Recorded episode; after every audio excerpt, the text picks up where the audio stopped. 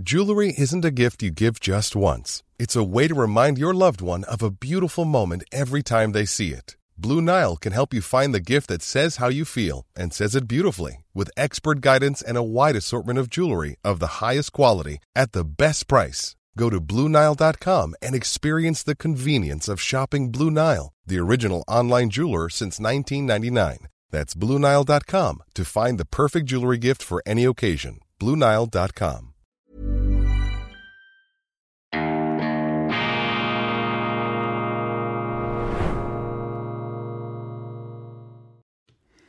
Grüezi miteinander, ganz herzlich willkommen und einen wunderschönen guten Morgen, meine sehr verehrten Damen und Herren, liebe Freunde, vor allem in Deutschland und in Österreich. Ich begrüße Sie zur internationalen Ausgabe von Weltwoche Daily, die andere Sicht, unabhängig, kritisch, beschwingt und gut gelaunt am Donnerstag, dem 14. Dezember 2023. Heute mit der neuen brandaktuellen, superaktuellen Printausgabe Schweiz. Gestern hatten wir Bundesratswahlen, falls Sie das nicht mitbekommen haben. Das ist die schweizerische Landesregierung, aber die Bundesräte, und das ist der größte Segen der Schweiz, die Bundesräte, die Regierungsmitglieder, die sind im Grunde nur eine Fußnote der schweizerischen Geschichte. Ein wunderbares Bonmot eines früheren Bundesrats Uli Maurer. Fußnoten der schweizerischen Geschichte. Da wären Sie froh, wenn Sie das in Deutschland über gewisse Politiker auch sagen könnten, dass das nur Fußnoten sind.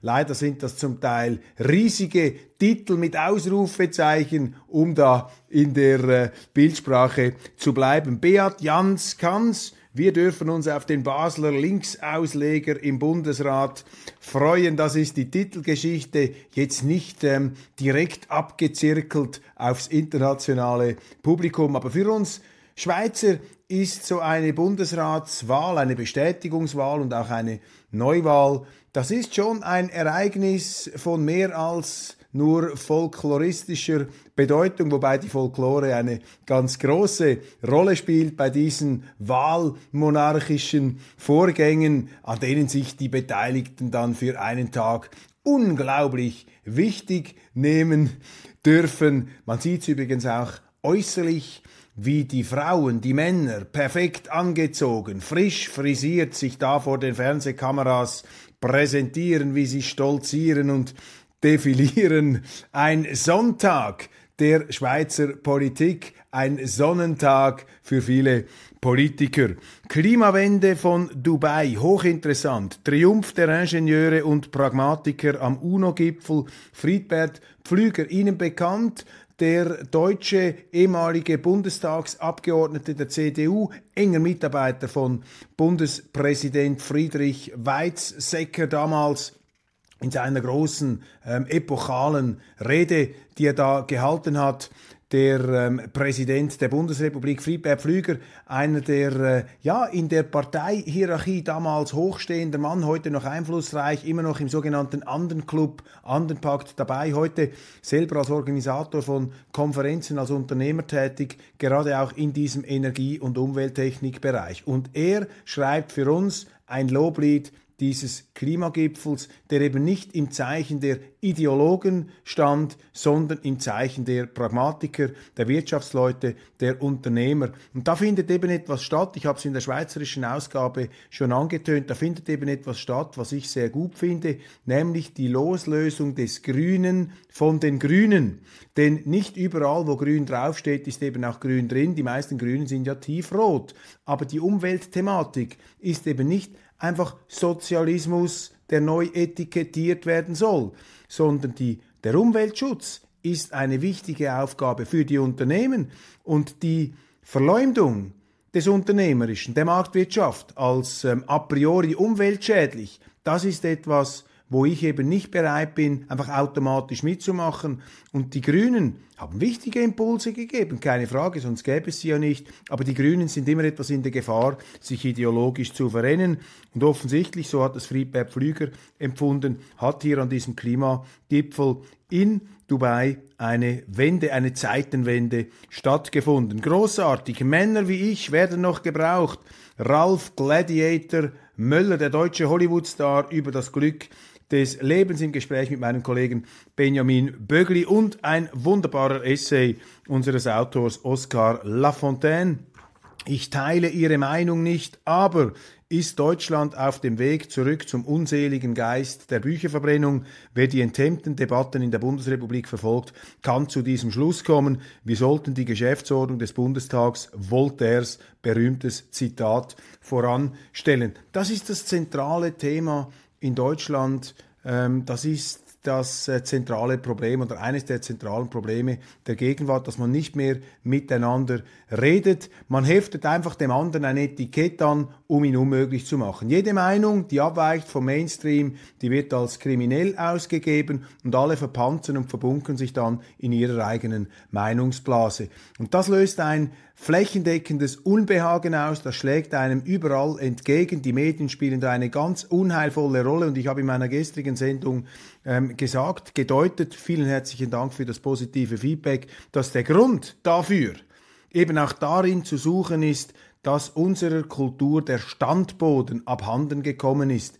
Wir sind die entwurzelte Gesellschaft. Wir schmeißen unsere Geschichte auf den Abfallhaufen. Wir schmeißen unsere Religion in den Orkus. Wir sind nicht mehr bereit, die Herkunftsbindungen zu akzeptieren. Die Vogue-Philosophie ist sozusagen der Urschrei jener Freiheitsfanatiker, die nicht einmal mehr biologische Unterschiede gelten lassen wollen. Also man verabschiedet sich sogar von der Naturwissenschaft in diesem pseudoreligiösen Wahnsinn, der da laufend aufgetischt wird. Und wenn sie eben keinen sicheren Standboden mehr haben, keine Verwurzelung, ja dann ist es eben eine Frage der Zeit, beziehungsweise da muss sich niemand wundern, dass man eben von einem Extrem ins andere kippt, dass man immer einen neuen Scheingott, einen neuen Götze hinterherrennt. Und dieses Gefühl der Atemlosigkeit, verbunden mit einer aggressiven Intoleranz, das ist etwas, was viele Menschen spüren in Deutschland, aber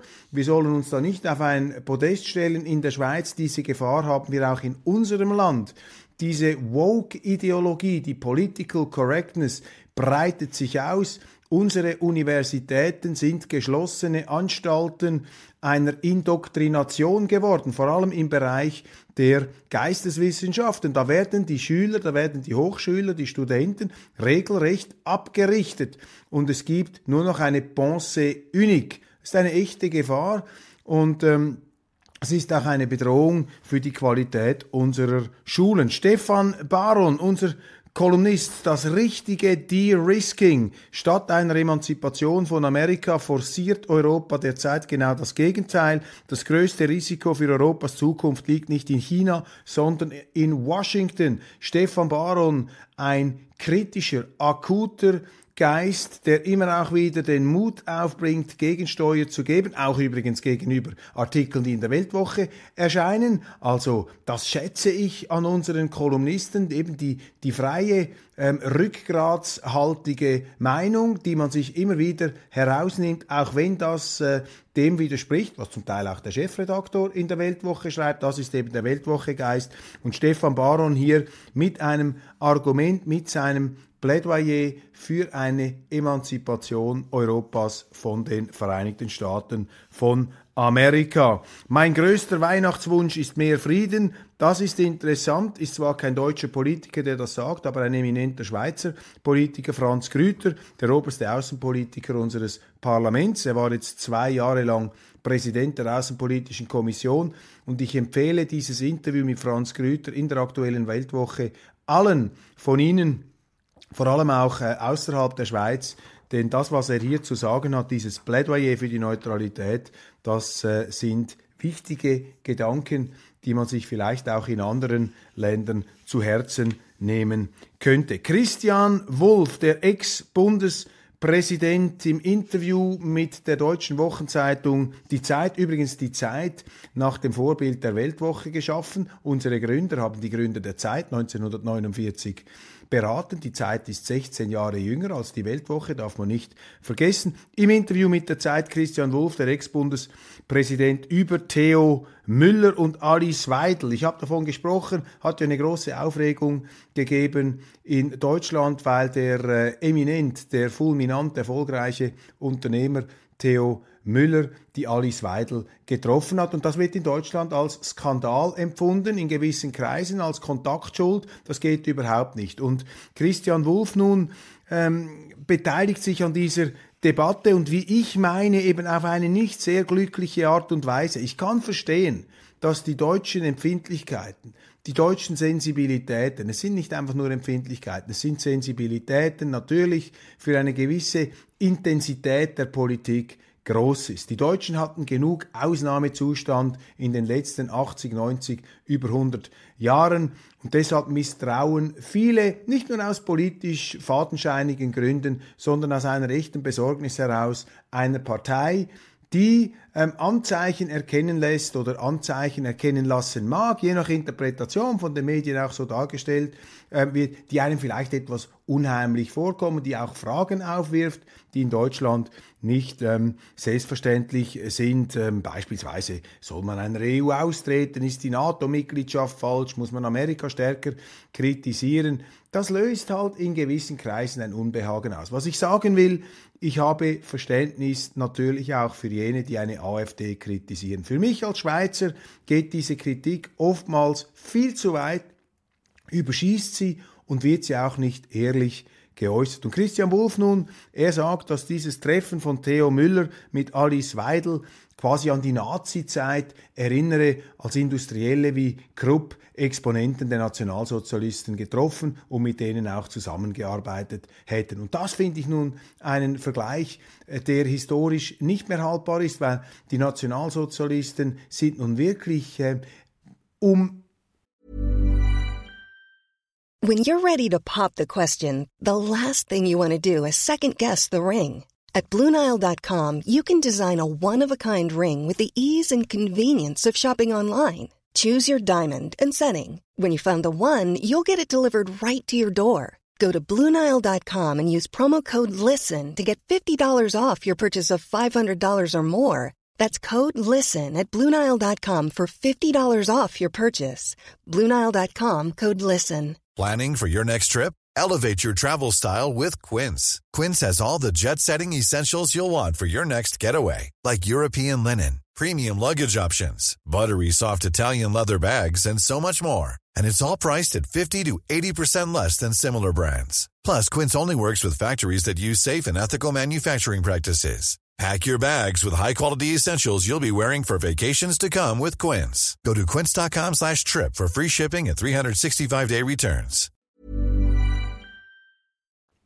Lichtjahre gefährlicher, tödlicher und etwas ganz anderes als die AfD. Und ein Theo Müller ist auch kein Waffenindustrieller, sondern der stellt Milchprodukte her. Und bei solchen Vergleichen, ähm, Christian Wulff möge mir das verzeihen, ich schätze ihn in vielerlei Hinsicht, ähm, bei diesem Vergleich, da wird die Milch sauer.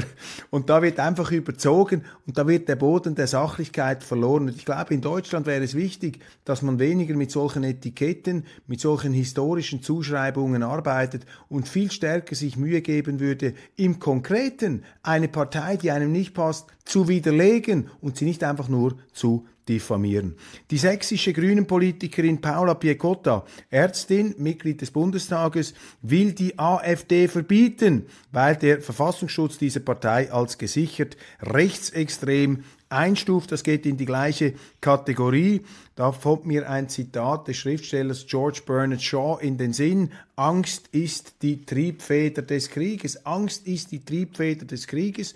Und Demokratie ist die Staatsform der Verständigung und der Alternativen. Und in der Demokratie müssen sie eben unterschiedliche Parteien zulassen. Und wenn wir an einem Punkt sind, dass eben über 30 Prozent mutmaßlicher Wähler einer AfD sozusagen als gesichert rechtsextrem gelten können, ja, da müsste man vielleicht einmal etwas die Kriterien überprüfen dieser Einschätzungen. Übrigens, ähm, am Landtag in Potsdam hat sich Folgendes zugetragen.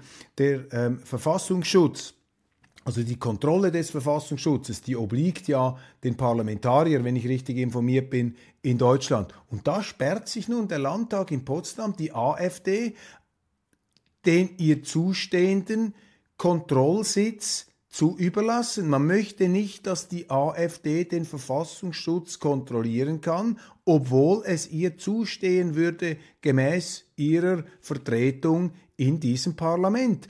Das ist eben auch undemokratisch. Und mit solchen Ausgrenzungsmethoden oder mit solchen Diffamierungsmethoden, wie sie da Christian Wulff anwendet, wird man dieser Partei nicht gerecht werden können. Das ist die falsche Strategie. Widerlegen, nicht verbieten, widerlegen, nicht diffamieren. Die Ampel möchte die Schuldenbremse doch einhalten. Es wurde eine Einigung erzielt. Folge höhere CO2-Steuer, weniger Geld für den Klima- und Transformationsfonds. Der Transformationsfonds, das ist ja auch wieder so ein Wieselwort, so eine Schönfärberei, eine verbale, ein Transformationsfonds.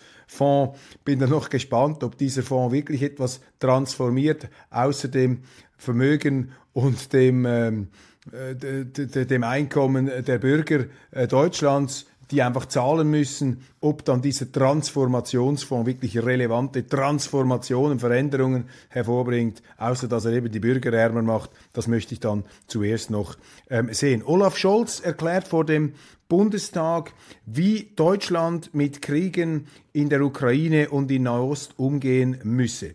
Putin setze auf den Absprung von Kiews Verbündeten, die USA und Ungarn gäben ihm recht, die Deutschen würden da aber nicht mitmachen. Man werde einen Patriot Luftschirm, gepanzerte Fahrzeuge, Munition und Winterschutzkleidung liefern. Und da kommt mir jetzt ein ganz böser Vergleich in den Sinn, der ähnlich böse ist wie das, was Ex-Bundespräsident Wulff gesagt hat. Das klingt für mich wie das Winterhilfswerk des deutschen Volkes für Stalingrad, das jetzt sozusagen aktiviert werden soll mit Blick auf die Ukraine. Ähm, also der Giftschrank wird hier mal von der anderen Seite her angesteuert.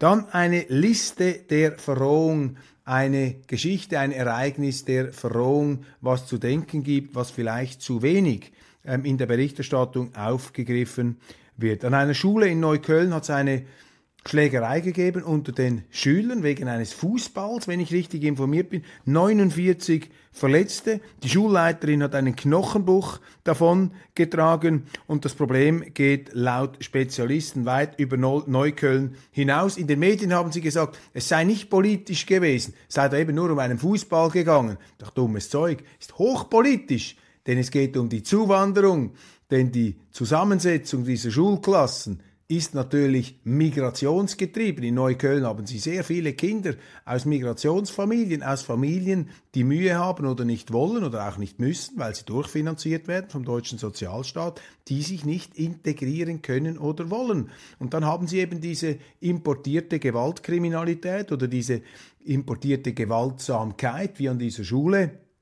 Und das hat sehr wohl sehr viel mit der Politik zu tun, nämlich mit der verfehlten Migrationspolitik. Putins Comeback, die NZZ, die neue Zürcher ähm, Zeitung, die sich ja immer etwas als das Westfernsehen äh, in Deutschland sieht, allerdings was die außenpolitische Berichterstattung angeht, da sehen wir hier nur ganz klaren ähm, äh, Mainstream, der da in eine Richtung zielt. Putins Comeback. Jetzt wundern Sie sich aber langsam, dass eben diese Schwächung, des Machthabers im Kreml nicht stattfindet, die man den eigenen Lesern jetzt seit über einem Jahr vorzugaukeln und vorpredigt, vorzugaukeln gewillt ist und vorpredigt. Moskau sieht sich in Position der Stärke gegenüber der Ukraine und dem Westen.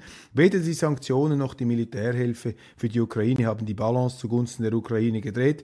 Putin ist überzeugt, dass Russland gewinnen wird. Und ich warte, ähm, aber vermutlich warte ich ähm, auf Godot, warte ich ewig, bis es soweit kommt. Ich warte darauf, bis die deutschen und auch die schweizerischen Journalisten, die dermaßen für diesen Krieg getrommelt haben, für dieses Kriegsengagement, dass die zugeben, wir haben uns geirrt, wir haben eine falsche Strategie ähm, da den Politikern und den Lesern ähm, vorgegeben, beziehungsweise argumentativ da den Teppich ausgelegt. Aber bis jetzt habe ich da noch überhaupt keine Reue, keine Eingeständnisse gesehen. Vielleicht mit der Ausnahme des US-Generals Ben Hodges, der auch in einem Interview mit der NZZ, muss man sagen, zugegeben hat, dass er sich geirrt hat ähm, bezüglich äh, des Kriegsverlaufs. Er hat ja mit zum Teil unglaublichen Prognosen da Furore gemacht. Und der letzte, der vermutlich irgendetwas zugeben wird, ist der ETH-Dozent Markus Keub aus Deutschland,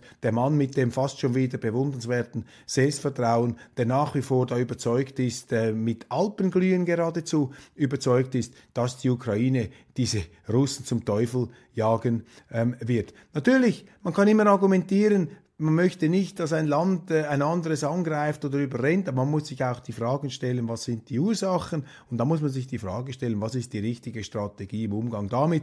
Und ich plädiere von Anfang an dafür, dass wir diesen Krieg einhegen sollten und nicht durch Waffenlieferungen und Wirtschaftskrieg auch noch eskalieren. Ähm, das ist äh, der falsche Weg und der funktioniert auch nicht. Und wenn Sie eine Strategie, die nicht funktioniert, einfach durchziehen, ja, dann hat äh, Albert Einstein geschrieben, sei das die Definition des klinischen Wahnsinns. Und in diese psychiatrische Anstalt, in diese Irrenanstalt wollen wir nicht. Viel zu reden gegeben hat ähm, gestern meine Aussage mit Verlaub, das deutsche Fernsehen ist ein Brechmittel. Da habe ich viele Zuschriften bekommen. Viele von Ihnen empfinden das ähnlich. Unsere öffentlich-rechtlichen Medien sind Erziehungsanstalten, sind Anstalten der Indoktrinierung und das ist nicht der Auftrag dieser zwangsgebührenfinanzierten öffentlich-rechtlichen Sender. Und ähm, da werden sich auch die Leute in Scharen abwenden wie sie das auch beim etablierten Parteienbetrieb machen, wenn man nicht endlich anfängt, hier wieder die Lebenswirklichkeit, die Lebenswirklichkeit der Leute an die Stelle der Ideologie und des Wunschdenkens zu stellen. Aber das gibt uns immerhin die Möglichkeit, diesen Sachverhalt hier kritisch in Erinnerung zu rufen. Vielen herzlichen Dank, machen Sie es gut, ich wünsche Ihnen einen tollen Tag und wir sehen uns spätestens morgen wieder, wenn es wieder heißt Weltwoche Daily, die andere Sicht unabhängig, kritisch, gut gelaunt.